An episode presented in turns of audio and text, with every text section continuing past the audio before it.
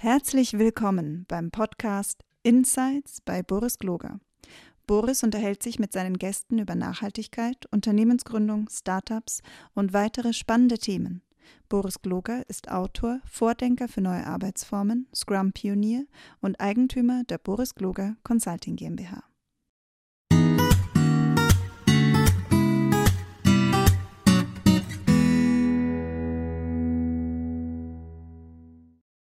Hallo und herzlich willkommen. Schön, dass ihr wieder zuhört. Ich bin Boris Gloger und wie ihr wisst, hole ich mir immer ganz super interessante Leute.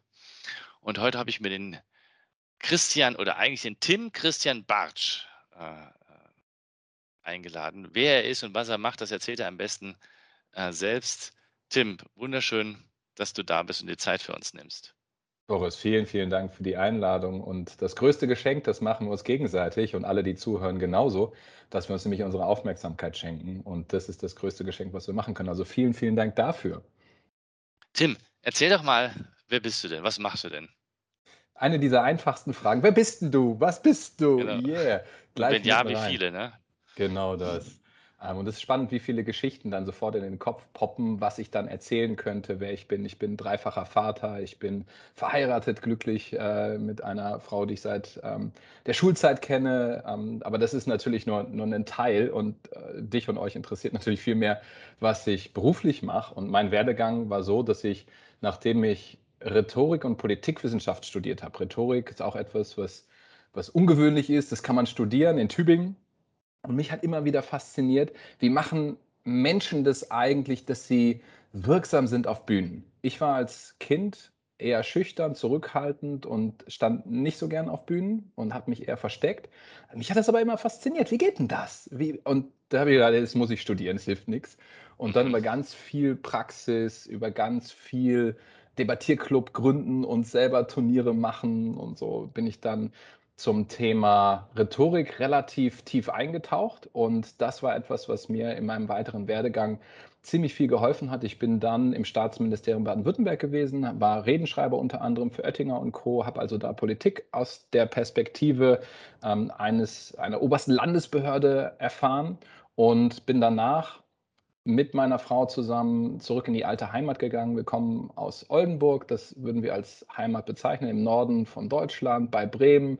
Äh, eine wunderschöne Stadt und wir haben gemerkt, irgendwie zieht es uns da immer wieder hin. Wir haben Kinder gekriegt, auch in Tübingen, wo wir dann studiert haben und unseren Lebensmittelpunkt als Studenten und Doktoranden hatten. Und dann haben wir gesagt, nee, nee, wir müssen wieder zurück. Wir müssen wieder zurück in die Heimat. Und ähm, dann war ich Vollzeitpapa und habe mich um Emma gekümmert eine Zeit lang, bevor ich dann bei EWE e angefangen habe. EWE ist einer der großen Energieversorger in Deutschland, fünftgrößter je nachdem, wie man dann immer erzählt, was, was da so wichtig ist, aber äh, wir sagen immer, wir sind, es gibt die großen vier äh, und die kennt man so und dann kommt lange nichts und dann kommen wir und wir gestalten die Energiewende im Nordwesten halt maßgeblich mit und das ist nicht nur so dahingesagt, sondern das ist tatsächlich Realität. Wir haben jetzt schon ähm, nahezu 100 Prozent Erneuerbare bei uns im Netz und haben die Probleme, die, die manche sagen, ja, das kommt erst in Jahren, haben wir heute.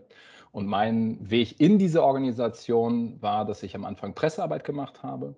Und aus dieser Pressearbeit heraus, das konnte ich, aber war nie so mein Fall, habe ich dann über Jobcrafting, das Ding Kultur immer größer gemacht. Und heute bin ich Leiter Kompetenzentwicklung, so heißt die Rolle, die ich gerade innehabe, und darf mit vielen, vielen anderen gemeinsam mir überlegen, wie wir es schaffen, in unserer Organisation den nächsten Schritt fortzudenken und gemeinsam mit den Menschen, die Lust dazu haben, das zu tun, diesen Schritt auch zu gehen. Ich finde das, das, was du erzählst, total spannend. Und äh, schon allein das Wort Jobcrafting und jetzt äh, Kulturcoach und sowas, und EWE e und äh, Nachhaltigkeit bei der EWE e würde ich schrecklich gerne nachher mit, mit, nochmal mit dir sprechen. Aber bevor ich, mich interessiert das mit dem Redenschreiben. Erklär mal, wie das mit dem Redenschreiben funktioniert. Wie, wie macht man das? Also, wie kommt man an so einen Job ran und wie, was, wie macht man das Redenschreiben? Ja, äh, es gibt eine uralte Tradition der Rhetorik und da sind ganz, ganz viele Schritte, wie kommt man eigentlich zu einer guten Rede festgehalten worden. Und da ist dann alles, was da neu ist, ist dann Neurowissenschaft und so. Und da, da ist eigentlich substanziell zu diesem Prozess nicht mehr viel dazugekommen. Es ist aber dann eine andere Erklärung, was da alles passiert. Also wer tiefer, tiefer einsteigen will, kann Aristoteles lesen, Rhetorik, ein wunderbares Buch, der immer noch wahr ist und immer noch recht hat mit den drei Quellen der Überzeugung. Also woher glauben wir das, also woher glauben wir anderen Menschen? Das ist ja faszinierend. Manchen Leuten glauben wir aufs Wort und sagen, ja, ja, ja, genau. Und bei anderen, die können erzählen, was sie wollen. Äh, nee, wir sind nicht dabei, wir sind, wir sind raus. Und die Frage, woran das liegt, Aristoteles sagt drei Dinge. Erstens, der Inhalt. Also glauben wir das, weil diejenigen Experten in ihrem Fach sind und das immer wieder belegen? Also der Arzt, der irgendwie Bestenliste irgendwo und der Beste irgendwo, ja, okay, dem glaube ich, weil er Koryphäe oder sie Koryphäe in ihrem Fach ist. Das zweite ist, glauben wir, wir glauben Menschen, wenn wir das Gefühl haben, dass die echt sind. Und es reicht, dass wir das Gefühl haben, dass sie echt sind. Sobald da irgendwie so eine Hidden Agenda irgendwo ein so, ah, hm, da könnte was sein, denken, sprechen, handeln, passen irgendwie nicht zusammen. Ähm, die Kollegen äh, Griechen haben das Ethos genannt ähm, und fasst ganz gut zusammen, also diese persönliche Glaubwürdigkeit. Und die letzte Quelle, Pathos, ist die gemeinsame Verbundenheit über ein Gefühl. Also dieses Wir sind verbunden in der in Wut, in der Trauer, in der Lust, in der Hoffnung, in was auch immer für ein Gefühl der Redner, die Rednerin verkörpert und erzeugt. Wenn wir da das Gefühl haben, ja, ich fühle das auch, glauben wir dieser Person. Und idealerweise kommen diese drei Ethos, Pathos, Logos, diese Expertise ähm, würde griechisch Logos heißen, zusammen und wir haben das Gefühl, jawohl, jetzt, und das ist nicht nur dieses große Hey Barack Obama-Ding, sondern das passiert auch in unserem Alltag. Ja? Wenn wir Menschen treffen, die tatsächlich wissen, wovon sie reden, uns nicht aufs Glatteis führen wollen und wir gemeinsam spüren, ja, da passiert was. Das im Hinterkopf habend ist wichtig, um dann die einzelnen Schritte einer Rede Vorbereitung durchzulaufen. Das erste ist Inventio. Das heißt, ich versuche zu verstehen, worum es überhaupt geht. Entweder äh, für mich auch, wenn ich eine Rede halte oder schreibe, dann darf ich verstehen, was ich hier eigentlich will, worum es geht, wo das Publikum steht und, und, und, und, und. Brainstorming könnte man modern dazu sagen. Das zweite ist, den ganzen Stoff, den ich da gefunden habe, dieses unfassbar viele Zeug, muss ich irgendwie ordnen. Äh, das leere Blatt, das kennen wir alle, ja. Okay, keine Ahnung, wie soll das jetzt irgendwie rein? Ich muss das ordnen. Und es gibt klassische Wege, wie man das ordnen kann. Storytelling hat da unterschiedliche Wege zum Beispiel. Dispositio wäre der lateinische Begriff ähm, dafür. Wir haben dann Elocutio, das Ausformulieren. Also Stoff gefunden, angeordnet, dann ausformulieren.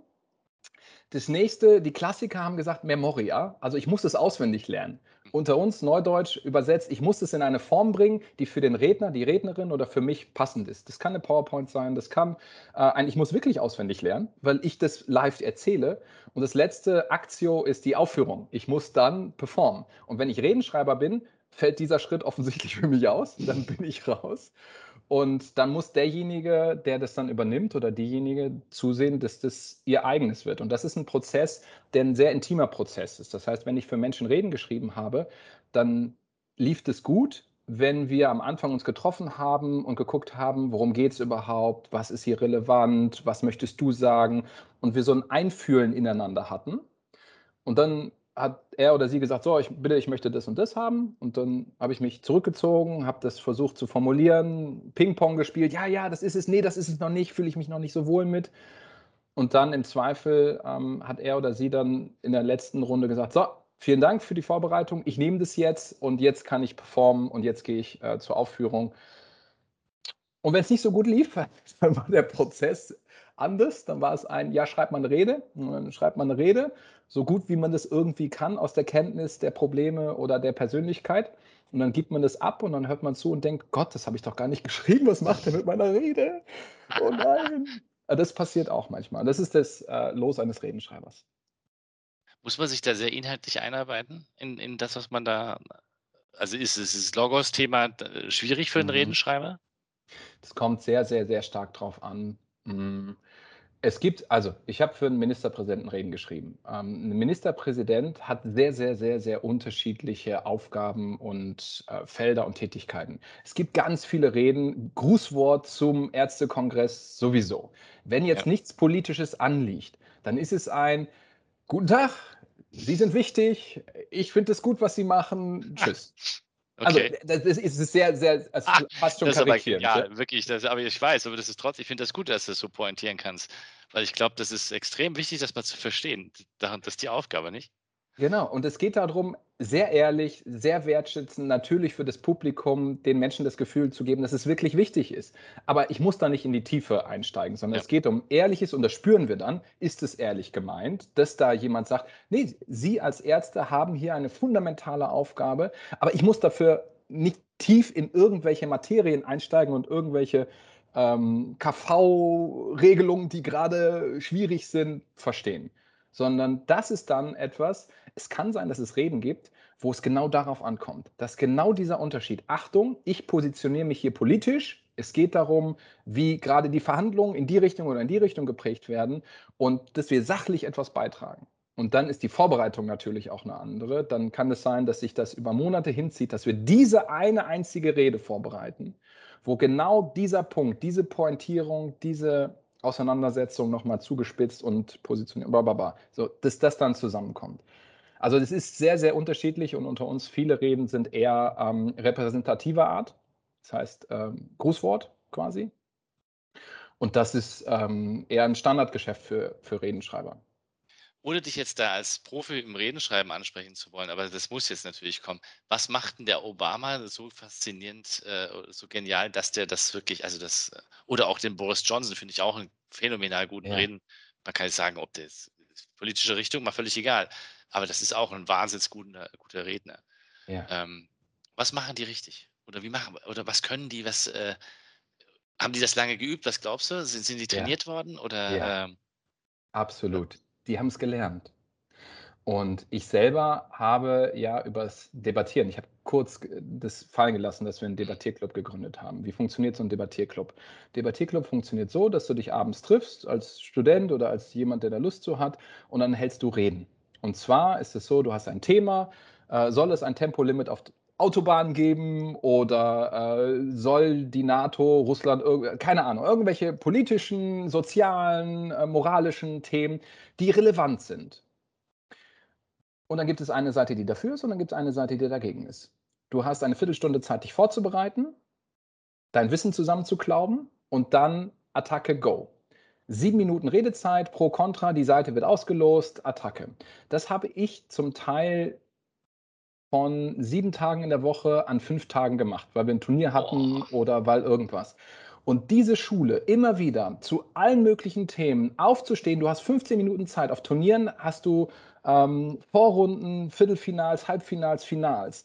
Und du hast immer wieder nur 15 Minuten. Okay, go, du hast, okay, jetzt sieben Minuten Präsenz, Attacke, go und immer wieder Feedback. Immer wieder sofort Rückmeldung, gute Rückmeldung im Sinne von, ah, an der Stelle waren wir sehr präzise, da waren wir zu schwammig, hier dein Auftreten, da dein, deine Gesamtwirkung. Und das haben wir sehr, sehr, sehr, sehr intensiv trainiert. Das Spannende ist, dass es Länder gibt, in denen diese Tradition ungebrochen ist durch Nazi-Zeit oder irgendetwas anderes. Die Briten, Johnson und Co., haben in ihren Debating Unions an den Unis. Das ist, das ist bei denen völlig normal, dass man da durchläuft. Bei uns ist es, weil wir eine sehr, sehr gebrochene Tradition mit dem Thema Rhetorik haben, ähm, durch die Exzesse des Dritten Reichs, wo danach ein, oh, damit wollen wir nichts zu tun haben, weil wir gespürt haben, was es bedeutet, wenn wir diese Macht in den falschen Händen haben.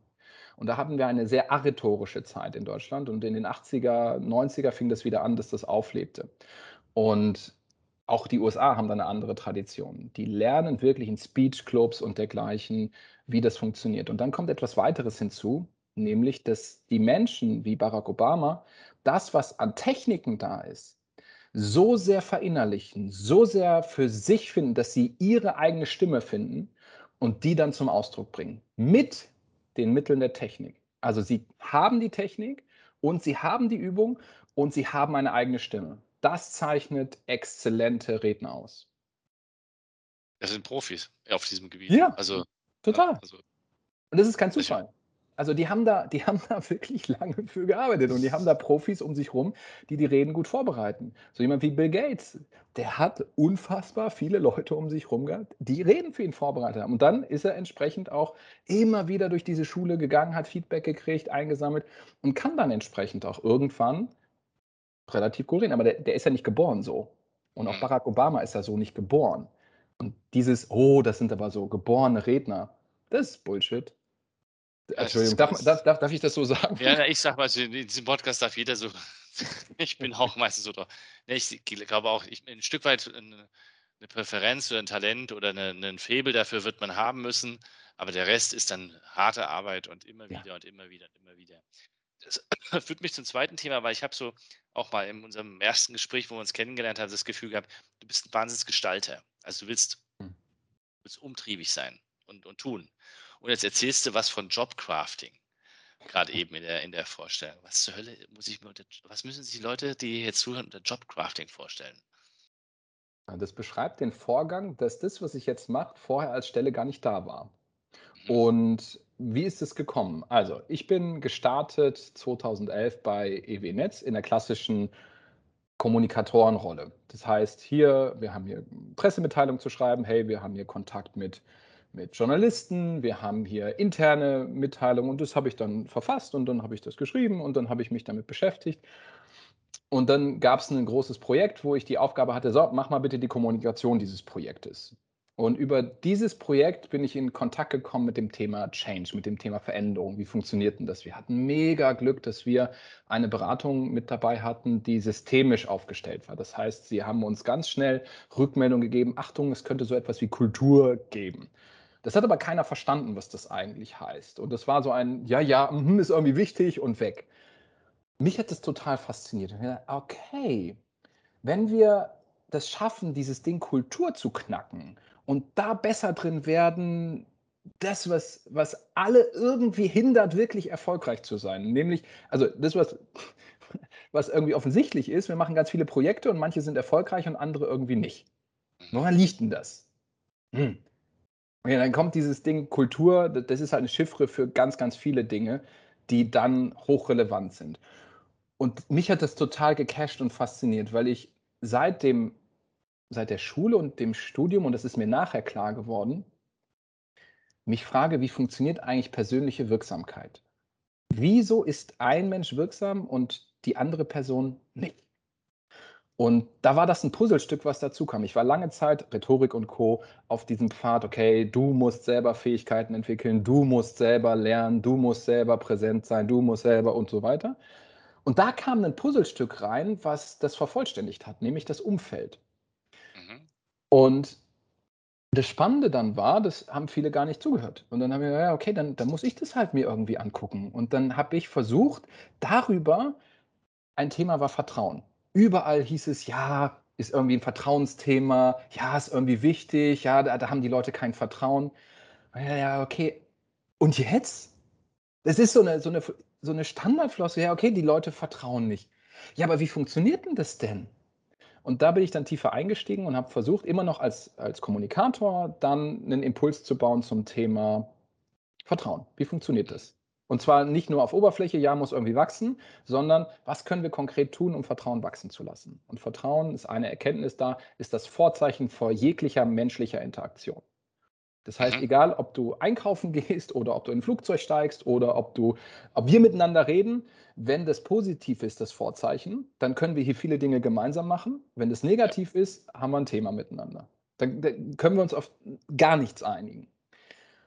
Okay, das war der erste Punkt. Ich habe einfach angefangen, Impulse zu bauen und noch einen Impuls zu bauen. Und Kannst, du Leute, kannst du ein Beispiel für den Impuls äh, beschreiben? Was ist zum so ein Beispiel, Impuls? zum Beispiel die, den Vortrag zum Thema Vertrauen, wie funktioniert denn das eigentlich? Und damit bin ich dann durch die Organisation getingelt. Und habe dann gesagt, hier, ach, ähm, ihr habt ja über Vertrauen geredet, äh, hier hätte ich was, vielleicht ist das spannend. Ach ja, komm mal vorbei und dann so. Und dann hatten wir in dem Veränderungsprojekt ein Format, das nannte sich Barometer, ein Sounding Board. Also Leute kommen zusammen und berichten der Geschäftsführung mal möglichst ungeschminkt, so sieht es denn auf den Fluren in echt aus, wenn ihr da solche Projekte macht. Die Erkenntnis bei der Geschäftsführung war, hey, das macht Spaß, das ist gut, das kriegen wir mal echtes Leben hier. Das ist immer noch mega gefiltert gewesen und es ist auch heute noch so, dieses Format gibt es immer noch und wir haben einen ganz anderen Umgang miteinander inzwischen entwickelt, dass wir offener sagen können, was geht und wo der Schmerz ist, als wir das vor Jahren konnten. Das ist eine der Errungenschaften dieser gesamten Kulturentwicklung. Über dieses Format, das musste ja jemand machen und moderieren, äh, war es dann eine weitere Aufgabe. Also es ist nicht nur ein, okay, da läuft jemand rum und hat eine Idee und man sollte mal einen Impuls machen, sondern es gab hier ein Format, das zu moderieren war.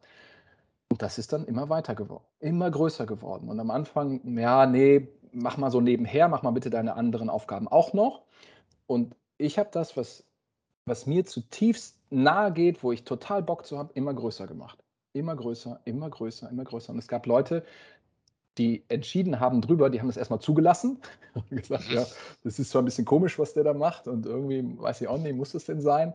Ein bisschen nervig ist auch, ähm, aber es ist okay, dass, dass er das so macht, weil es bringt ja irgendwie was. Und wenn er was erzählt, das ist irgendwie auch spannend und das hilft mir irgendwie so ein bisschen. Und das ist immer weiter größer geworden, bis es dann irgendwann ein, nee, Kulturarbeit, und da hilft mir und half dieser Rolle tatsächlich, dass, dass es ein Umdenken gab und nicht nur bei uns die Frage kommt, ja, wie werden wir denn wirksam, sondern dass das ein Phänomen ist, was ähm, sich sehr, sehr, sehr weit ausgebreitet hat und heute fast schon Normalität ist, dass man sich fragt, wie geht denn das mit der Kultur? Es hängt Leuten sogar schon zum Hals raus, hör mal auf mit deiner scheiß Kultur, ja, geh mir mal weg damit. Ähm, und da durfte ich dann irgendwann tatsächlich ein Label drüber schreiben, jetzt Leiter Kompetenzentwicklung. Und es gibt jetzt nicht nur mich, sondern es gibt mehr Leute bei uns, die sich damit beschäftigen. Jetzt keine Myriaden Menschen, es sind, sind zwei, drei Leute, ähm, die das hauptberuflich machen dürfen. Aber die Relevanz dessen, die ist inzwischen weitestgehend bei vielen Menschen ähm, erkannt. Denn die Projekte unter uns scheitern ja nicht am technischen Verstand oder an den technischen Lösungen. Also ich höre das selten. Meistens scheitert es an was anderem. Das ist dieser komische Faktor Mensch. Das ist dieser komische Faktor Zusammenarbeit und Umfeld. Da kann man dann Kultur und persönliche Entwicklung zu sagen und so, aber letztendlich ist es hochrelevant und immer mehr Menschen merken, was für eine Kraft es auch hat, wenn ich ehrlich mich auf diesen Entwicklungspfad begebe. Du hast, du hast äh, vorhin das Vertrauen äh, zur Sprache gebracht. Was kann man denn deiner Meinung nach machen? Ich meine, du hast zum Beispiel gesagt, man kann über Vertrauen an sich sprechen, mhm. aber gibt es eine Chance, oder würdest du sagen, es gibt äh, die zehn Schritte Anleitung, wie man Vertrauen im Unternehmen erhöht und dass die Zusammenarbeit auf die Art besser wird? Ich glaube, dass es Dinge gibt, die wir tun können und wenn wir die permanent tun, erhöhen wir auf Dauer Vertrauen. Wenn man das komplex ausdrücken möchte, dann könnte man von Fraktalen sprechen. Also selbstähnliche Strukturen, die unendlich wiederholt etwas Komplexes ergeben. Das gibt es in der Geometrie, das gibt es ähm, auch in der Natur. Das heißt, äh, wenn wir Wolken. In, genau, genau. Und das Gleiche gibt es im Sozialen auch. Also es gibt kleinste Bausteine oder Mechanismen, wenn wir die aktiv immer wieder tun, dann ergibt sich am Ende etwas Hochkomplexes, was wir dann vielleicht Vertrauen nennen. Und ein so ein Fraktal ist, gebe und halte Versprechen. Und ja. es ist so simpel und es ist so schwer. und es betrifft ja uns selber auch. Also gebe dir Versprechen und halte sie selbst. Warum ist das so fundamental? Wenn ich selber mir Versprechen gebe, Anfang des Jahres ist eine gute Zeit dafür, hey, fünf Kilo zu viel, hey, der Keller muss mal aufgeräumt werden, was auch immer. Das ist ein Versprechen, was wir uns selber geben. Ja, wenn wir das dann nicht machen, dann ziehen wir von unserem internen Selbstvertrauenskonto ab und merken auf einmal, ich bin ja ein Mensch, ich kann meinen eigenen Aussagen ja gar nicht trauen. Und wie sehr bin ich denn gewillt, anderen das zuzuschreiben, dass die das auch können, wenn ich bei mir selber permanent merke, dass ich eigentlich meine Zusagen nicht halte. Das heißt, diese, dieses Fraktal, diese Idee, ich gebe Versprechen und halte sie, so fundamental, so einfach, und gleichzeitig etwas, was im Unternehmenskontext, Organisationskontext sehr, sehr schwer auch einzuhalten ist. Mm. Und trotzdem ist es, also das wäre eine Antwort. Eine zweite Antwort wäre, mach dich verletzlich. Nicht immer und überall und natürlich mit Augenmaß, aber der Startpunkt von Vertrauen ist, ich gehe in Kooperation mit dir. Ich weiß nicht, was dabei rauskommt. Du kannst mich enttäuschen. Ich tue es trotzdem. Und diese Art von Verletzlichkeit, ich steige in dieses Flugzeug, es kann runterkommen, aber ich vertraue dem Piloten, ich vertraue der Technik, ich vertraue den Tower-Kollegen, die mich navigieren. All das tun wir implizit immer wieder. Ich vertraue dieser Zeitung, dass da alles gut recherchiert wird. Aber diese Art von Verletzlichkeit immer wieder zu beweisen und manchmal auch zu sagen, zum Beispiel, ich weiß es nicht. Als Chef, du, hey, ich weiß es nicht, vielleicht weißt du es besser, hilf mir das zu verstehen. Das ist ein Kooperation anbieten und immer wieder riskieren, auch wenn wir enttäuscht werden können. Das ist ein zweiter Aspekt, den ich für sehr, sehr fundamental halte. Ja, ich finde den wesentlich. Ähm, das, das ist ja mit so die Kernidee hinter, hinter agilen Entwicklungspraktiken zu sagen, okay, wir geben unsere Commitments, wir versuchen erstmal herauszukriegen, was können wir denn versprechen. Ähm, ist für einige ja am Anfang wahnsinnig schwierig gewesen zu sagen, okay, was kann ich jetzt an Arbeitsleistung für eine Woche, für zwei Wochen zusagen, wissend, dass ich ständig gestört werde.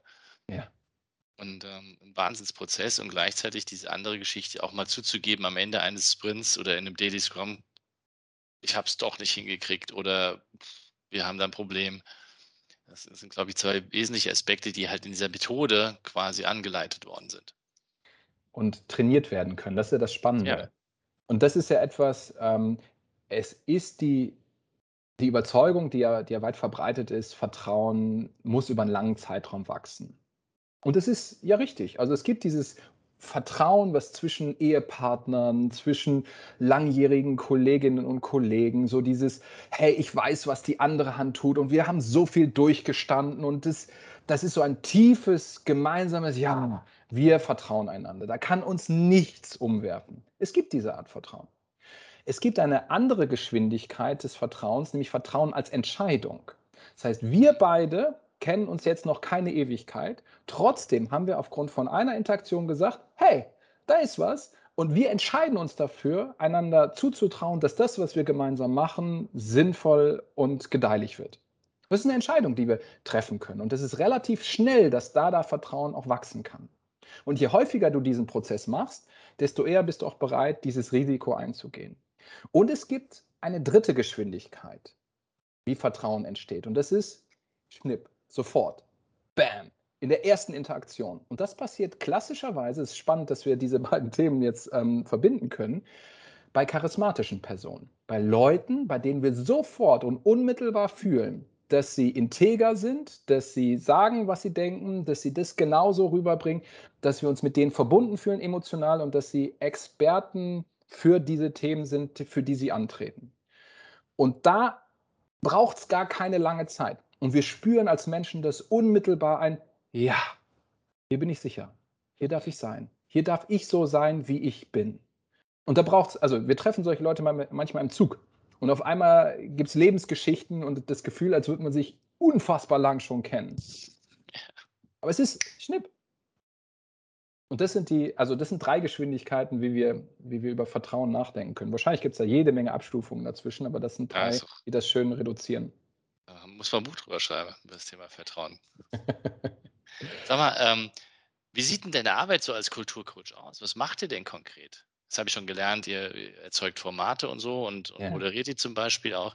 Aber wie, wie stelle ich mir das vor? Und, und wieso sagt eine EWE, e, das ist so wichtig für uns? Ich meine, du hast es ein bisschen mhm. anklingen lassen, aber ähm, da muss ja auch was passieren. Ich meine, ich kenne ja die EWE e jetzt auch schon länger als zehn Jahre. Wir haben ja äh, mit denen gearbeitet und ja, es gab damals auch das Vertrauen, den Gloger lassen wir mal da rumspringen. Wir haben keine Ahnung, was der uns eigentlich gerade erzählt hat am Ende des Tages, aber wir probieren das mal aus, ja. Ähm, aber was ist passiert, also dass das überhaupt geht? Und warum ist das so wichtig für euch? Nun, die Muster, wie wir es bisher gemacht haben, kommen offensichtlich an Grenzen. Also wenn es so einfach wäre, Energiewende zu machen, wenn es so einfach wäre, mit neuen Generationen umzugehen, die irgendwie anders drauf sind als diejenigen, die bisher bei uns im Unternehmen sind. Wenn das so einfach wäre und Schnipp funktionieren würde, dann bräuchte es mich und die Kolleginnen und Kollegen gar nicht. Das Spannende ist, sobald wir in einen größeren Komplexitätszusammenhang treten, also irgendwie Standard funktioniert nicht mehr, merken wir als Organisation, dass es ziemlich wehtut, wenn wir es trotzdem mit alten Mitteln funktionieren, äh, versuchen und immer wieder genau die, die Hämmer äh, nutzen, um, um die Schraube reinzubringen. Und diesen Schmerz, der wächst. Der, der, der ist so beobachtbar und das ist persönlicher Schmerz, das sind Überforderungen, das ist Burnout, das sind ähm, Orientierungslosigkeiten, das sind innere Kündigungen, das sind aber auch auf organisationaler Ebene einfach suboptimale Ergebnisse, um das vorsichtig zu sagen. Und schon wieder ein Projekt, was nicht so läuft, wie man das gerne möchte. Natürlich kann man auf der Schauseite immer erzählen, weshalb das erfolgreich war. Und gleichzeitig merken wir, dass, dass einfach mehr vom Gleichen ist nicht die Lösung. Und weil der Schmerz einfach zunimmt, wird auch die Relevanz von Lösungen immer größer. Und manchmal ist es ja so, dass, dass äh, Dinge reif werden, warum auch immer das vor zehn Jahren etwas noch nicht reif war und jetzt eher reifer ist, weil Zeitgeist sich verändert hat, weil auf einmal was möglich ist. Das ist mit Sicherheit eine Erklärung. Eine andere Erklärung ist, dass wir seitdem es diese Aktivitäten gibt, immer wieder Mehrwerte gestiftet haben in jeder Interaktion, und das ist ein, ein fester Glaubenssatz von mir, ich versuche in jeder einzelnen Interaktion, in der ich bin, mit wem auch immer, ob das ein Vorstand ist, ein Geschäftsführer, ähm, eine Assistentin, ein, ein äh, Monteur, wer auch immer, ich versuche in jeder Situation einen Mehrwert zu stiften. Und die Relevanz spürbar zu machen, dass das, was wir hier treiben, eben nicht egal ist. Und wie sieht mein Tag aus oder wie sieht meine Woche aus?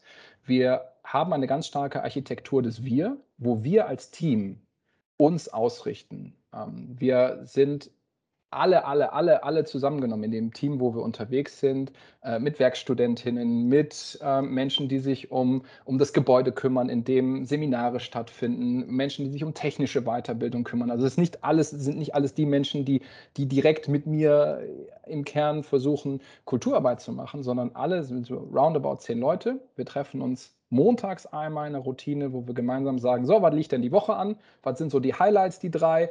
Und wie, wie ist es mir eigentlich ergangen am Wochenende, wo, wo stehen wir gerade? Nächster Termin ist, die Kulturschaffenden oder diejenigen, die das Kernteam Kultur ausmachen, treffen sich und gucken auf die Woche, gucken, äh, entwickeln so ein bisschen ein Gefühl, ah, wir müssen da nochmal rein, hey, wir haben da eine Anfrage gekriegt, hey, da müssen wir auch nochmal hingucken und wie ist es eigentlich mit dem? Wir haben dann eine Sprintlogik. Ähm, das heißt, wir haben den Nachmittag für uns geblockt, um in kleinen Teams, wir machen nie alleine äh, arbeiten, sondern wir gehen immer, wenn wir große Projekte oder größere Entwicklungsaufgaben angehen, immer zu zweit an diese Themen, wo wir dann in den kleinen Teams ähm, Arbeitszeit haben, wo wir von zwei bis vier unterwegs sind und wir haben dann täglich einen, einen Daily, wo wir morgens einmal drauf gucken, was gibt mir Energie und wie war es gestern, was kommt heute? Und am Ende der Woche feiern wir einmal Erfolge und sagen, okay, hey, ähm, was macht diese Woche eigentlich besonders, das und das und das. Das sind die groben Routinen. Und wenn ich auf heute schaue, heute hatten wir Daily, einmal gucken, ähm, was war gestern, ah, Austausch mit dem Abteilungsleiter, bla bla, ein bisschen gucken, was da war. Dann ähm, sind wir reingegangen, wir haben eine Rolle bei uns TransformationsbegleiterInnen und wir haben das Selbstverständnis der Kolleginnen und Kollegen, die in dieser Rolle unterwegs sind, weiter geschärft und sind mit den Mustern, die wir permanent und seit langer Zeit sehr stabil in unserer Organisation sehen, in Kontakt gegangen. Also haben gesehen, ach guck mal, der operative Tunnel ist jetzt immer noch da ähm, oder das schwarze Loch der Euros. Ja? Also sobald irgendwie Euros im Raum sind, werden alle anderen Ziele eingesaugt von dieser Gravitation. Das ist so ein Phänomen, was, was wir in unserer Organisation beobachtet haben. Und damit haben wir uns auseinandergesetzt.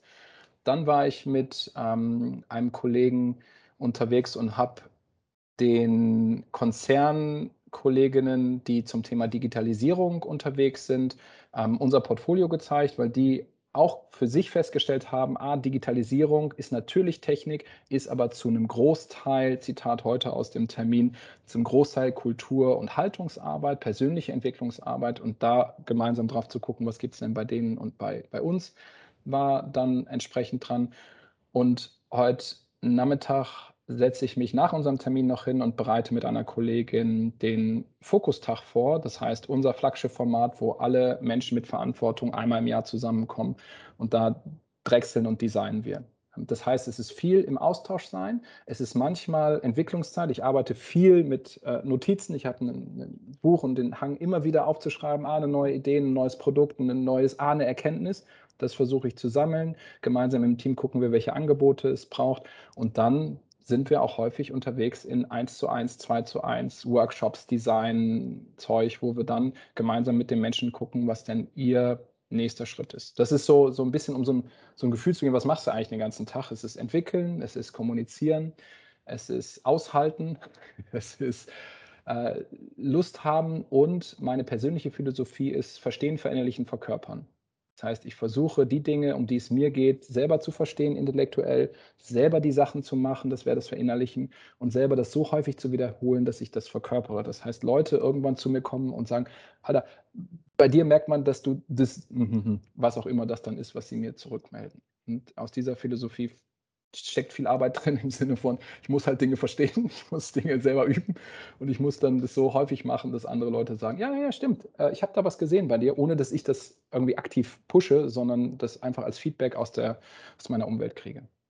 Ja, ich finde dieses, ähm, dieses, dieses Element, das du gerade äh, mit Verkörpern gemeint hast, ähm, unheimlich wichtig. Die, die Entwickler früher haben, ja, haben immer gesagt, eat your own dog food. Also das, was man selber anderen anbietet, muss man selber probieren, ausprobieren, selber machen immer wenn man irgendwas Neues ähm, irgendwo implementieren, vermitteln, beibringen möchte, muss man eigentlich selber erstmal gesagt haben, klappt das für mich? Ja, und wenn es das ist, wie ich es mal angefangen habe, Leute davon zu überzeugen, Fahrrad zu fahren, wenn du nicht selber Fahrrad fährst und dir selber kein Klapprad kaufst, kannst du nicht erzählen, wie einfach das ist, im, im öffentlichen Nahverkehr mit dem Klapprad umzugehen. Du musst es halt selbst machen. Ne? Und dann kannst du anschließend Leuten wieder erklären, und dann bist du authentisch. Ne? Dann bist du wieder an dem, an dem Punkt, wo du sagst, ey, mag sein, dass ihr das mir, mir alles nicht glaubt, aber ich mach's halt. So, insofern ist das auch wieder enger. Gerade in dem letzten Punkt, dieses, ähm, ich versuche, so gut ich das kann, in meinem Umfeld das zu leben wohl wissend, dass ich da ganz viel Schattenseiten habe, ganz viele Dinge nicht kann, ähm, ein eigenes Ego habe, was, was nach vorne drängt. Und ähm, ich versuche genauso rauszufinden wie alle anderen, die da unterwegs sind, wie das große Spiel hier funktioniert. Und ich möchte dich nicht bekehren. Das ist ja. eine ganz, ganz wichtige, für mich auch fundamentale Einstellung. Das Bild, was ich gefunden habe, ist absichtsloses Feuer. Ich versuche so tief, wie es irgend geht, für die Sache zu brennen, weil es mich wirklich bewegt und im, im Herzen äh, löst es was aus bei mir. Und gleichzeitig darfst du davon halten, was du möchtest. Du kannst es gut finden, du kannst es doof finden, du kannst sagen, was für ein Quatsch, so einen esoterischen irgendwas habe ich noch lange nicht gehört. Das darfst du alles tun. Ich möchte dich nicht verändern. Wenn etwas dabei ist, können wir gerne tiefer einsteigen, wenn du irgendwo in Resonanz gehst. Wenn nichts dabei ist, total fair. Es gibt unfassbar viele Wege nach Rom und wenn ich und das, was wir haben, das nicht ist, fair genug. Ja, das spricht was Interessantes an, dieses absichtslose Absichtlichkeit. Ne? Also auf der einen, ja. weil du hast ja im Umkehrschluss auch gesagt, du willst wirksam sein. Ja. Das ist schon ein bisschen merkwürdig. Ne? Auf der einen Seite zu sagen, ey, mach wie du willst, ich mache hier mein Ding. Und, und irgendwo gibt es aber trotzdem diesen kleinen Stachel in einem, der sagt, Natürlich hätte ich gern, dass sich die Organisation verändert. Sonst würde ich mich ja hier nicht hinstellen und Kulturcoach oder in meinem Fall Scrum-Trainer oder Agile-Coach oder sonst was sein. Ja, na klar hat man ein Interesse. Und trotzdem geht es nicht über das Interesse hinaus, äh, finde ich. Also im Sinne von, genau. ich muss dir erklären, wie die Welt funktioniert. Genau. Und ähm, das Spannende, was, also ja, und es ist eine, scheinbar ein Paradox, aber es ist nur scheinbar ein Paradox, weil es grundsätzlich mein Antrieb, meine Energie, mein Wollen, meine Vision. Ich sehe da etwas, was für diese Organisation möglich ist. Und das ist mein Weg, ähm, zu versuchen, so viel wie möglich in diese Richtung zu bewegen. Das ist ganz äh, bei mir, Tim, die, meine persönliche Vision. Gleichzeitig in der Interaktion mit anderen respektiere ich zutiefst, dass du mit dem, was dir gerade wichtig ist, bei dir bist und ich bei mir bin. Und in der Interaktion kann ich dir erzählen, was meine Geschichte ist. Und all das, was wir jetzt gerade sagen, ist ja keine Wahrheit, sondern es ist eine Geschichte, die ich erzähle. Und wenn du zehn Leute aus dem Unternehmen fragst, erzählen die die zehn andere Geschichten, die genauso wahr in Anführungszeichen ja. sind, wie jede andere Geschichte, die es in der Welt gibt, auch. Und das anerkennend, ich versuche, das, was mir wichtig ist, auszuprägen im Sinne der Organisation, das ist wichtig. Ich versuche nicht, mein Ego hier durchzusetzen und zu sagen, hey, wie geil ist das, sondern ich will, dass es auch in Zukunft dieses Unternehmen gibt, was beweist, dass Energiewende in Deutschland und Europa kostengünstig, technisch effizient und für die Menschen gut ausgerichtet geht. Ich will Teil dieser Geschichte sein. Und all das, was ich habe, möchte ich gerne beitragen. Und alle, die noch mit Bock haben, dabei zu sein. Wie geil, let's join forces. Und gleichzeitig möchte ich nichts für dich. in der Interaktion. Nimm, was du gerade brauchst, um deinen Weg zu gehen. Weil sobald ich etwas für dich will, gibt es bei dir einen Riss, ein, ein, eine Antwort, nämlich Defensivität. Wieso weiß der denn, was für mich gut ist? Also dieses ganze Tipps geben. Hey, pass auf, du musst nur diese drei Dinge machen und dann wird das schon. Das geht immer daneben. Das trifft ja. nicht das, wo du gerade stehst, weil ich dich nicht so gut kennen kann, dass das zu 100 Prozent immer passt. Ich kann Vorschläge machen, ich kann Einladungen aussprechen, ich kann brennen, alles. Aber ob das bedeutsam für dich ist, nicht mein Einflussbereich, nicht mein, Heim, nicht mein Spiel. Das ist dein Spiel. Ich glaube, das ist einer der wichtigsten Ratschläge, die man jeder Art von Consultant, Ärzten, ähm, Beratern geben kann. Ja. Wobei es nochmal einen Unterschied zwischen Coach und Beratern gibt. Und selbst ein Berater, der sagt, ich weiß, wie es geht, weil ich es wirklich weiß, wird es trotzdem, wenn es um Verhaltensänderung oder Menschen geht, hilfreich sein zu sagen, es ist trotzdem nur ein Vorschlag, mach wie du denkst. Es ist, ich habe es schon tausendmal gemacht, es ist der Weg, ob du das machst oder nicht, musst du trotzdem selber entscheiden. Und das Spannende ist, wir sehen ja, je länger wir das machen, dass es Muster gibt. Und das ist, ich will nicht sagen Naturgesetze, aber es geht so ein bisschen in die Richtung. Also, wenn du glaubst, dass es eine Abkürzung gibt, probier es aus. Mach das. Äh, wenn es äh, um Purpose geht oder um Werte geht und so, wenn du glaubst, dass es eine Abkürzung gibt für dich, go, probiert es aus, macht es. Unter uns, ich habe das jetzt schon ein, zwei, dreimal gesehen. Ich glaube, dass es Folgen haben wird. Und die Folge, die wahrscheinlich passieren wird bei dir, ist, dass das auf irgendeinem Plakat landet, auf einer Tasse landet, hm, aber nicht wirklich was auslöst. Und du kannst es machen, das ist cool. Ich mag Tassen, äh, ich äh, habe T-Shirts mit, mit Sachen drauf, mit denen ich mich identifiziere. Das ist alles cool. Aber es schmeckt sehr anders, wenn ich die innere Arbeit gemacht habe und es verkörpere und dann mir ein T-Shirt mache. Oder ob ich erst ein T-Shirt mache und sage, so, jetzt müsst ihr aber alle das T-Shirt tragen und dann seid ihr ja bitte agil, lean, äh, werteorientiert oder was auch immer. So passiert das ja nicht. Und da kann man darauf hinweisen, dass es natürlicherweise Folgen hat, wenn du versuchst, auch als Führungskraft beispielsweise deine eigene Entwicklung zu skippen. Also nicht in persönliche Entwicklung zu gehen. Kannst du machen. Kannst sagen, so bitte, ich habe meine Leute, die das machen, ihr macht mal bitte Entwicklung für mich. Ja.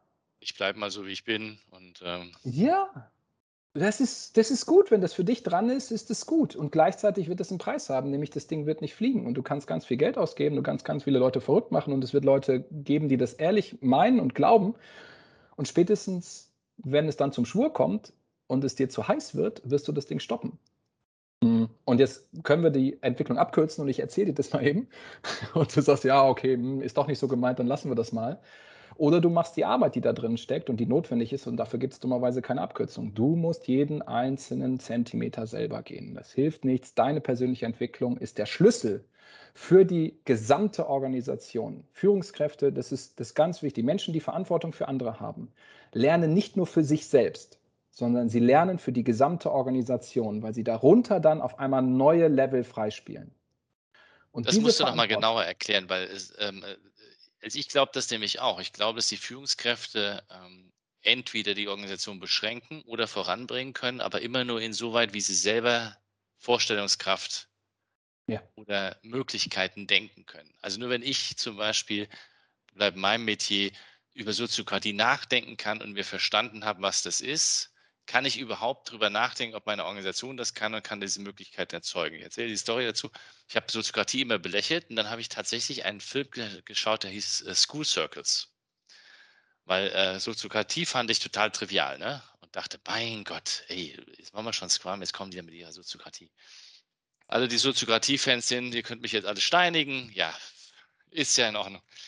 Und dann äh, habe ich den Film auf Vimeo gesehen, kostet 4, Dollar, 4 Euro, kannst, lohnt sich. Heißt School Circus über demokratische Schulen in den Niederlanden, wo dann Fünfjährige soziokratisch gearbeitet haben. Und dann konnte ich mir das das erste Mal vorstellen, was das überhaupt ist. Ne, Filme helfen. Also YouTube finde ich ist ein geniales Mittel, um sich Vorstellungen zu erarbeiten. Und dachte, aha, ja, das kann ich, jetzt kann ich es mir vorstellen. Das kann was für meine Organisation sein. Also man muss, ich glaube, das ist, ähm, aber vielleicht auch nochmal, wie du das siehst. Ich glaube tatsächlich, dass die Führungskräfte die alleine den Rahmen dadurch, was möglich ist, setzen, weil sie wenn sie es selbst erst behirnt haben. Ja, und das gilt natürlich für jeden anderen Menschen, der unterwegs ist und einen Unterschied machen will, genauso.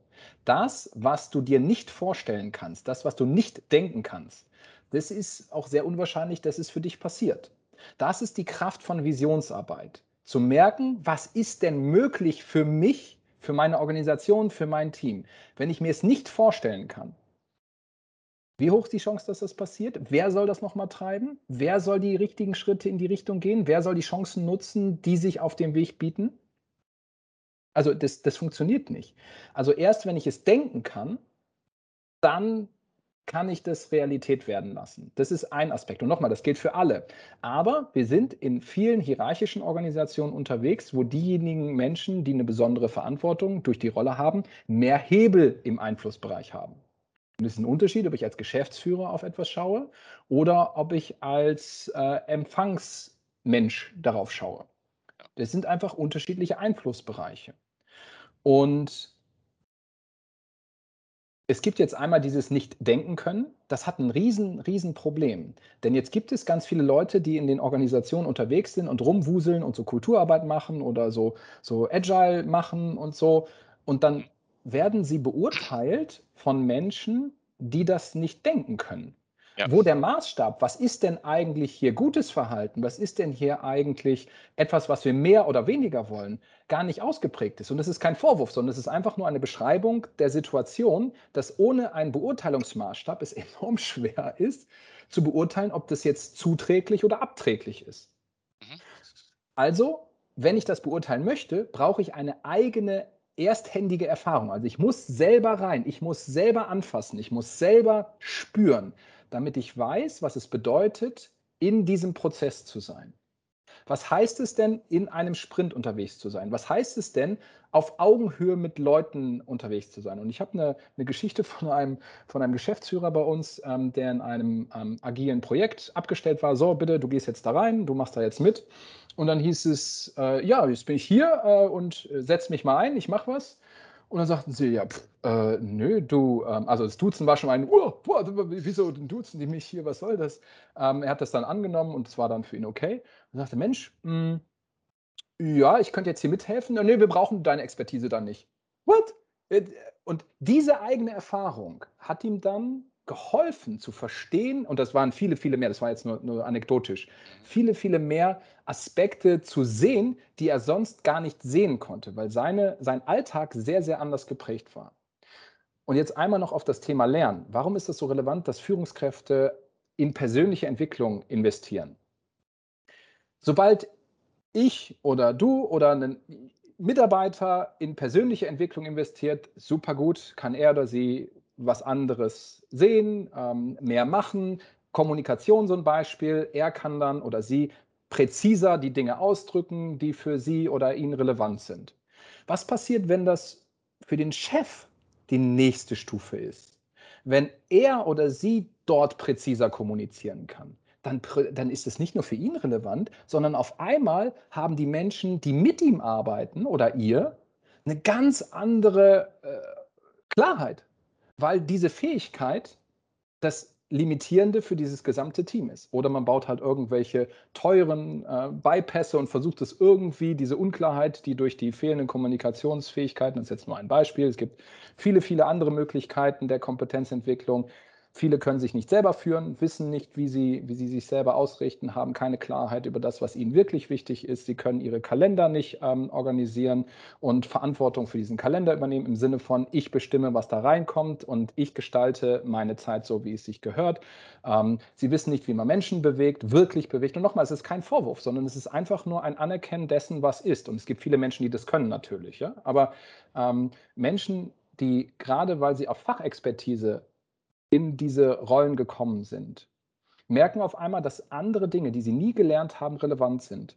Und noch einmal, das ist eine hohe Verantwortung, die ihr Menschen, die das jetzt hört, die besondere Verantwortung für andere habt, die ihr habt, um nicht nur für euch zu lernen, sondern ja. auch für alle Menschen, die um euch herum sind. Wenn ihr was lernt, lernt die gesamte Organisation mit.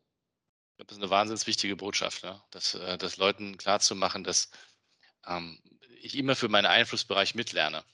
Ja. Das ist meine, das ist meine ja, das müssen wir auf jeden Fall nochmal, vielleicht wird es auch die Überschrift dieses äh, des Podcasts, weil ich finde, sehr, sehr wichtige Erkenntnis.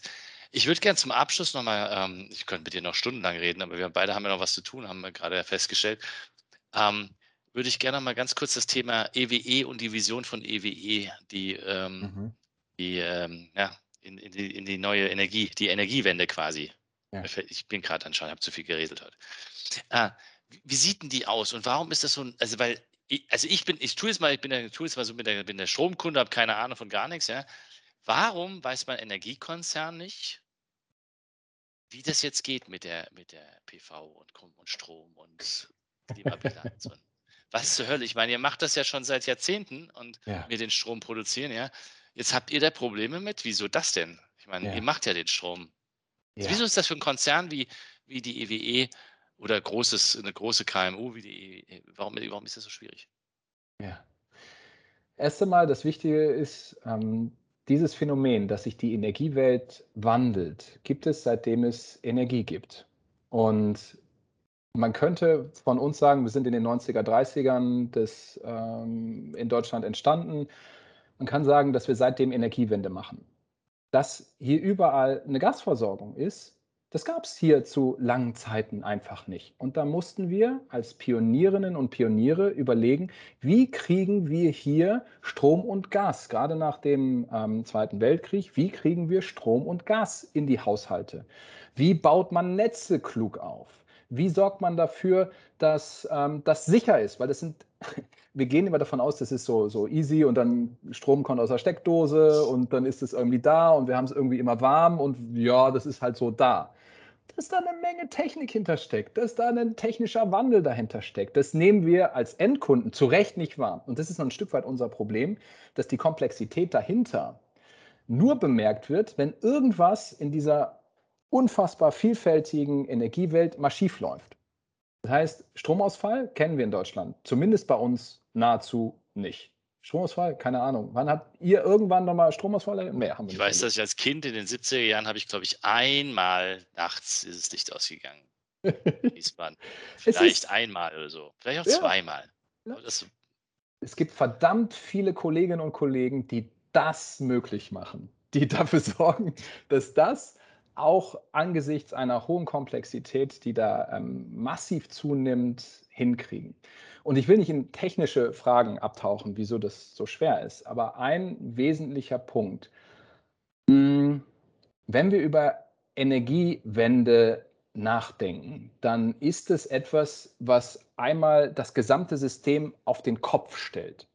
Vorher war es so, dass es große Erzeuger gab und dann ist es einfach, äh, einfach, ja. Also nochmal, das ist äh, einiges und das Spannende ist, ich erkläre das jetzt, obwohl ich äh, Physik in der 10. Klasse abgewählt habe. Und das ist das große, das große Glück, was ich hier habe, in diesem Unternehmen zu arbeiten, wo es so viele Expertinnen und Experten gibt, die das zehnmal geiler erklären können und die in die Details gehen können und gleichzeitig aber einmal den großen Zusammenhang. Also, wir haben früher eine Situation gehabt, wo große Kraftwerke da waren und es war relativ vorhersagbar, wann welche Spitzen sind. Ja, abends um 18, um 20 Uhr haben die Leute halt äh, Tagesschau angemacht, da gab es dann eine Lastspitze und du, da gibt es tatsächlich Profile, so Standardprofile, dann brauchen wir viel Strom, dann brauchen wir weniger Strom. Na, jetzt fängt irgendjemand an, da PV-Anlagen drauf zu ballern. Und nicht nur, also da wird nicht nur gesendet, sondern, sondern der haut da was rein. Die ganzen Sicherungen, nur ganz, ganz vereinfacht gesprochen, waren lange Zeit nur in eine Richtung ausgerichtet. Das heißt, auf die andere Seite wird es überhaupt nicht relevant. Es gab überhaupt keine Messpunkte in kleinen Ortsnetzstationen, um Daten mitzunehmen. Also dieses ganze intelligente Ortsnetzstation ist bei uns ein Riesenthema, dass wir Intelligenz ins Netz kriegen, um Zustände relativ schnell ähm, auch verändern zu können. Das war vor einigen Jahren nicht notwendig, weil es so vorhersagbar war. Also es gab Pionierzeiten, da mussten wir irgendwie Leitung bauen und dann gab es eine Zeit, wo es eigentlich irgendwie stabil war. Es lief so, so und dann verwaltet man das Ding einfach. Und jetzt sind wir wieder in Pionierzeiten, wo sich die Vorzeichen, wie das funktioniert, fundamental ändern. Wo auf einmal so ein kleiner Bauernhof, der im Zweifel nur eine kleine Funzel irgendwo hatte und dann kriegt er halt sein, seinen Strom geliefert, auf einmal ein Megaproduzent ist Und all das andere muss neu gedacht werden. Und das ist etwas, was echtes Pionierwissen erfordert und Pionierarbeiten erfordert, weshalb wieder die Thematik Kultur und persönliche Entwicklung so hochrelevant auch in unserem Bereich ist, weil die Lösung einer weiß ist und ich schalte mal von oben und dann geht es da in die Richtung, das funktioniert halt nicht mehr. Wir brauchen Technik. Das ist ja, glaube ich, das ist ja, glaube ich, die, die wesentliche Veränderung, oder? Dass ähm, ja. die Technologie sich derartig schnell verändert, dass man eigentlich mit der Technologie mitlernen muss. Gleichzeitig musst du deine, deine vorhandene Infrastruktur am Laufen halten. Du darfst, darfst aber den Anschluss nicht verlieren. Du hast ja. aber keine Leute, die das alles können, weil woher sollen sie es denn können? Ist ja gerade eben erst entwickelt worden. So schnell kannst du ja gar nicht hinterherlernen. Also wir haben eigentlich eine Situation, in der wir drei Probleme gleichzeitig haben. Wir haben, die Leute wissen noch, man weiß noch gar nicht, wie es geht. Also nicht im Sinne von, einer weiß es nicht, sondern man weiß noch nicht, wie es geht. Wir als Menschheit wissen noch nicht, wie es genau geht. Äh, dann habe ich keine Leute, die das schon könnten. Also können sie auch nicht entscheiden, ob das, das die richtige Lösung ist. Und wir wissen eigentlich noch gar nicht, und das ist halt für eine Firma wichtig, welche Businessmodelle entstehen. Wie kompensieren wir das alles? Absolut. Wenn der Strom auf, auf uh, unter drei Cent pro Kilowatt geht, weil der PV-Anteil so hoch wird, dann verdient ein Konzern wie, wie kein Geld mehr. Also, oder? Absolut. Und dann haben wir Medienwechsel im Sinne von Erdgas, haben wir gerade ein Riesenthema, ähm, ja. auch in den Medien. Preis geht durch die Decke aufgrund von vielen, vielen Faktoren. Okay, und dann aber endliche Ressource werden wir in Zukunft in 20, 30 Jahren, und das ist auch ein spannender Aspekt, den viele nicht sehen, unsere Infrastruktur ist ja nicht für mal eben nutzen und dann wegwerfen gebaut, sondern das sind ja Rohre und Leitungen, die für 30, 40, 50 Jahre Dauer gebaut sind. Das, und da müssen wir permanent entscheiden, machen wir jetzt hier noch einen Gasanschluss ähm, in das Haus oder gibt es da eine neue Technologie? Welche neue Technologie ist es denn? Wird Wasserstoff das neue Ding? Machen wir alles über Strom? Wie funktioniert denn das eigentlich? Und das weiß keiner. Und dann dürfen wir halt gucken, wie wir die Zukunft vorhersagen, indem wir sie gestalten. Das ist ein alter Spruch, aber wir sind genau in solchen Zeiten, wo das hochrelevant ist. Und wenn ich da aus einer verwalteten Welt komme und so, ja, wieso, der Strom fließt doch und so, das passt halt nicht. Ähm, da gibt es halt Schmerz. Das tut sehr weh. Und gleichzeitig bin ich froh und dankbar, dass ich Teil genau dieses Systems sein darf, was hoch, hoch relevant ist, ähm, dass wir in Zukunft die Lebensqualität haben, die wir gewohnt sind. Ähm, und das in Einklang mit Nachhaltigkeit, Umwelt zu denken und hinzukriegen, das ist schon gut. Das ist schon, ah, da ist schon Purpose da. Also ohne jetzt, äh, also ich will dir jetzt keine Zukunftsprognose, das wäre, glaube ich, macht wenig Sinn. Ähm, die, die, äh, das soll jeder für sich selber denken, wo das hingeht. Aber was sind denn für dich so die, die, wir hatten es vorhin, wir sollen keine Leuten keine Tipps geben, es geben wir Leuten trotzdem Tipps. Was könnten sie denn machen, um in ihrem Unternehmen vielleicht so ein Stück weit diesen Mut, den es ja dann braucht, in dieser neuen Komplex komplexeren Welt, mhm. in dieser, wir wissen nicht genau, wo es, wo es hingeht. Ähm, was könnten Sie denn machen, um vielleicht gar nicht mal mit Ihren Chefs, sondern überhaupt in Ihrem eigenen Wirkungskreis, bleiben wir bei diesem mhm. Beispiel, mhm. ähm, ein Stück voranzugehen, um die Zukunft zu gestalten? Der erste und wichtigste Schritt ist, die Frage zu beantworten, warum bist du hier? Also man kann das jetzt Purpose nennen und es gibt verschiedene Fragen, die dir da helfen können, wenn du unterwegs bist. Was ist das, was dir besonders wichtig ist? Was möchtest du ins Leben bringen? Was sind die Dinge, die dein Herz höher schlagen lassen? All diese Fragen weisen auf eine Sache hin, die fundamental ist, nämlich eine Idee davon, was sich hier bewegen könnte und warum das für mich relevant sein könnte. Ohne Bedeutsamkeit, Gerald Hüther ähm, ist da derjenige, der das äh, mit Werf und völlig zu Recht reinbringt. Ohne Bedeutsamkeit, also etwas, was dir am Herzen liegt, ohne Anliegen. Es liegt dir am Herzen. Wenn, wenn das nicht da ist und du eine Idee hast, weshalb du dich einsetzen solltest, und es geht nicht um ein Ego-Ziel im Sinne von, ich habe hier einen Vorteil davon, sondern es ist, weist über dich hinaus. Wenn du das nicht hast, gibt es für viele Menschen zu Recht keinen Grund, sich zu bewegen und in den Schmerz zu gehen. Denn diesen Mut, den habe ich ja nur, wenn ich die Angst überwinde. Das heißt, da ist erstmal Angst und Respekt vor der Situation, weil ich nicht weiß, wie das Ding ausgeht. Und wenn mein Purpose oder mein Sinn größer ist als der Schmerz, den ich da zu erwarten habe, dann bin ich bereit, den auszuhalten. Dann tue ich vielleicht auch alles, was es irgendwie braucht, um mich da durchzusetzen. Wenn ich diese Klarheit nicht habe, diese persönliche Klarheit, mache ich mich noch nicht mal auf den Weg. Also die Frage, wer bin ich und was ist für mich möglich? Die beiden zusammen helfen dir einen Startpunkt zu finden. Und ohne das unter uns, warum sollten wir uns da in die Gefahr begeben? Aber wenn Ja. du weißt, wofür du es tust, Wie, hast du noch einen Tipp, wie man das rauskriegt? Weil ich mache die, die Erfahrung, dass ähm, diese Fragen kann man stellen ja, und dann machen äh, viele Menschen, sogar im, im äh, Consulting- und Beratungsumfeld, dicht. Mhm. Mhm. Mm. Es ist nicht immer reif für die Leute, das äh, sich zu fragen, das einfach anzuerkennen. Das ist der erste Punkt. Und das andere ist, es gibt unterschiedliche Wege, wie man sich dem nähern kann. Das erste ist tatsächlich mit Leuten zu reden äh, über genau diese Art von relevanten Themen. Dieses, warum sind wir eigentlich hier? Also ernste Gespräche zu führen mit anderen Menschen, von denen wir das Gefühl haben, dass sie relevant sind, vielleicht sogar weise sind in unserem Unternehmen. Wir lernen als Menschen von Menschen. Und da sich miteinander zu verbinden und einfach nur zu fragen, ja, mal ganz ehrlich und unter uns, hast du schon eine Idee, weshalb du, also was, was ist das hier? Also tatsächlich auch auf kleiner Ebene. Das andere, ähm, was mir immer wieder hilft, ähm, und das sind große Fragen, ähm, da kleine Schritte zu machen, Stift und Papier zu nehmen und immer wieder zu gucken, was passiert, wenn ich einfach das, wenn ich mir die Frage stelle, was, was kommt da aufs Papier? Und die letzte Sache, die man tun kann, auch wenn man das vielleicht nicht möchte, ist einfach diese Frage zu nehmen und sich in die Stille zu begeben und mal gucken, was da hochkommt. Vielleicht ist es Angst, was hochkommt, weil ich das nicht weiß. Vielleicht ist es Trauer, weil ich gemerkt habe, dass ich ganz viel meines Lebens nicht aus diesem Sinn gearbeitet habe. Und es gibt eine leichte Antwort darauf dann, nämlich das wegzuwischen. Und es gibt eine schwere Antwort, ist nicht für jeden. Aber dann damit zu sein und da weiter hinzugucken, das würde mutig sein. Ja, und die, und der, ähm, der, ähm, jetzt fängt mir das englische Wort an, der Reward, also der, der Gewinn, den ich, den ich raushaben könnte, tatsächlich eine, eine Bereicherung fürs eigene Leben sein, glaube ich. Es könnte ein sehr, sehr lebendiges Leben sein. Und es geht nicht darum, dass das Leben immer, immer happy, happy Ding Dong ist, ähm, sondern das ist, egal wie klar ich bin, voller Schmerz, voller Trauer, voller Verlust, voller Hoffnung, voller Liebe, voller all, was du da dir vorstellen kannst. Es gibt aber auch ein Leben, was sehr schal ist, was einfach nur ist wie jeden Tag. Und ein, hoffentlich ist es bald vorbei, hoffentlich kommt die Rente bald, hoffentlich ist es irgendwie, ach, ich gucke Fernsehen, ich trinke ein Bier und dann ist morgen genauso wie heute.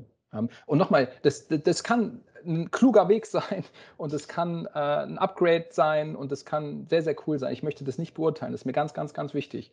Und gleichzeitig ähm, gibt es eine Lebendigkeit, die sich nur einstellt, wenn ich diese Art von Arbeit mache. Und das kann nur jeder selber entdecken, ob das etwas ist, was jetzt gerade dran ist oder nicht. Ähm, ich habe das Gefühl, dass es, dass es eine Leerstelle ist. Es gibt keine Kirche mehr, die uns da was gibt. Es gibt Mhm. staatliche Institutionen, die uns das nicht mehr geben. Es gibt so viel, es gibt Werbung, aber ob das immer das Beste ist, hm, keine Ahnung, eher nicht wahrscheinlich. Also dieses, warum bin ich da? Diese Frage haben wir Menschen seit Urzeiten. Früher haben die andere für uns beantwortet. Jetzt haben wir dummerweise, hm, hilft nichts, ähm, die Aufgabe bekommen, weil es keiner für uns macht, es selber zu tun. Und dann können wir die ignorieren, die Aufgabe. Oder wir können sie angehen, so unangenehm sie auch ist. Wir sollten sie, glaube ich, sogar angeben. Das wäre so mein Impuls, weil ansonsten bin ich vielleicht denen wieder ausgeliefert, die das in unserem Konsumentenuniversum ausbeuten und dann irgendwelche Quick-Fixes haben für die, für unsere Bedürfnisse danach zu wissen, wer wir sind und wo wir Absolut. hinwollen. Absolut. Und es gibt keine Abkürzung. Also das ist auch, es gibt, es ist doof und es ist unangenehm ähm, und es ist haarig und eklig und all das und aber auch sehr beglückend. Ähm, und mit jedem einzelnen Schritt, wenn ich das aushalten kann, einfach nur aushalten kann, damit zu sein und mir wieder die Frage zu stellen und nochmal zu fragen und nochmal reinzugehen, ohne dass ich sofort eine Antwort brauche, sondern einfach nur mit der Frage bin, wozu bin ich jetzt gerade da? Wir haben in unserem Leben so viele verschiedene Lebensaufgaben. Ich als Jugendlicher hätte diese Frage doch erstmal gar nicht gestellt und noch weniger beantwortet. Ähm, ich als Vater beantworte sie anders als ähm, ich als Rentner wahrscheinlich.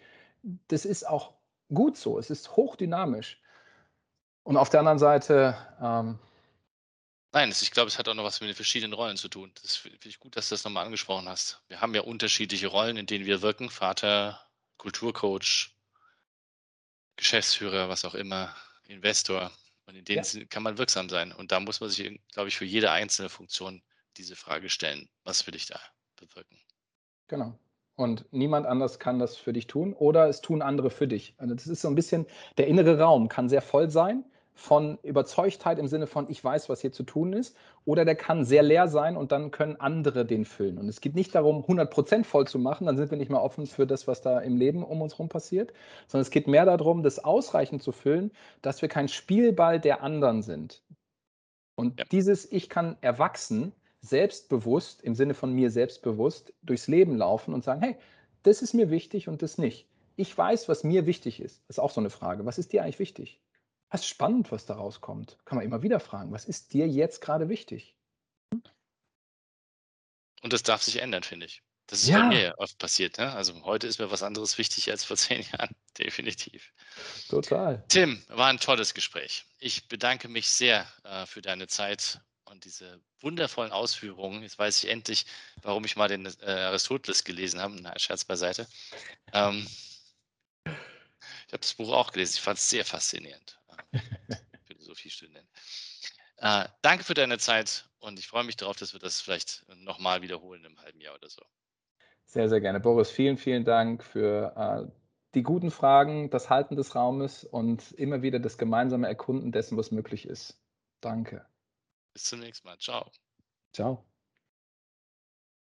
Diese und weitere Podcast-Folgen findest du auf Spotify, Apple Podcasts, YouTube und natürlich auf der Website www.insights bei borisgloger.com. Boris Gloger Consulting ist deine agile Strategieberatung. Besuch uns auf der Website www.borisgloger.com.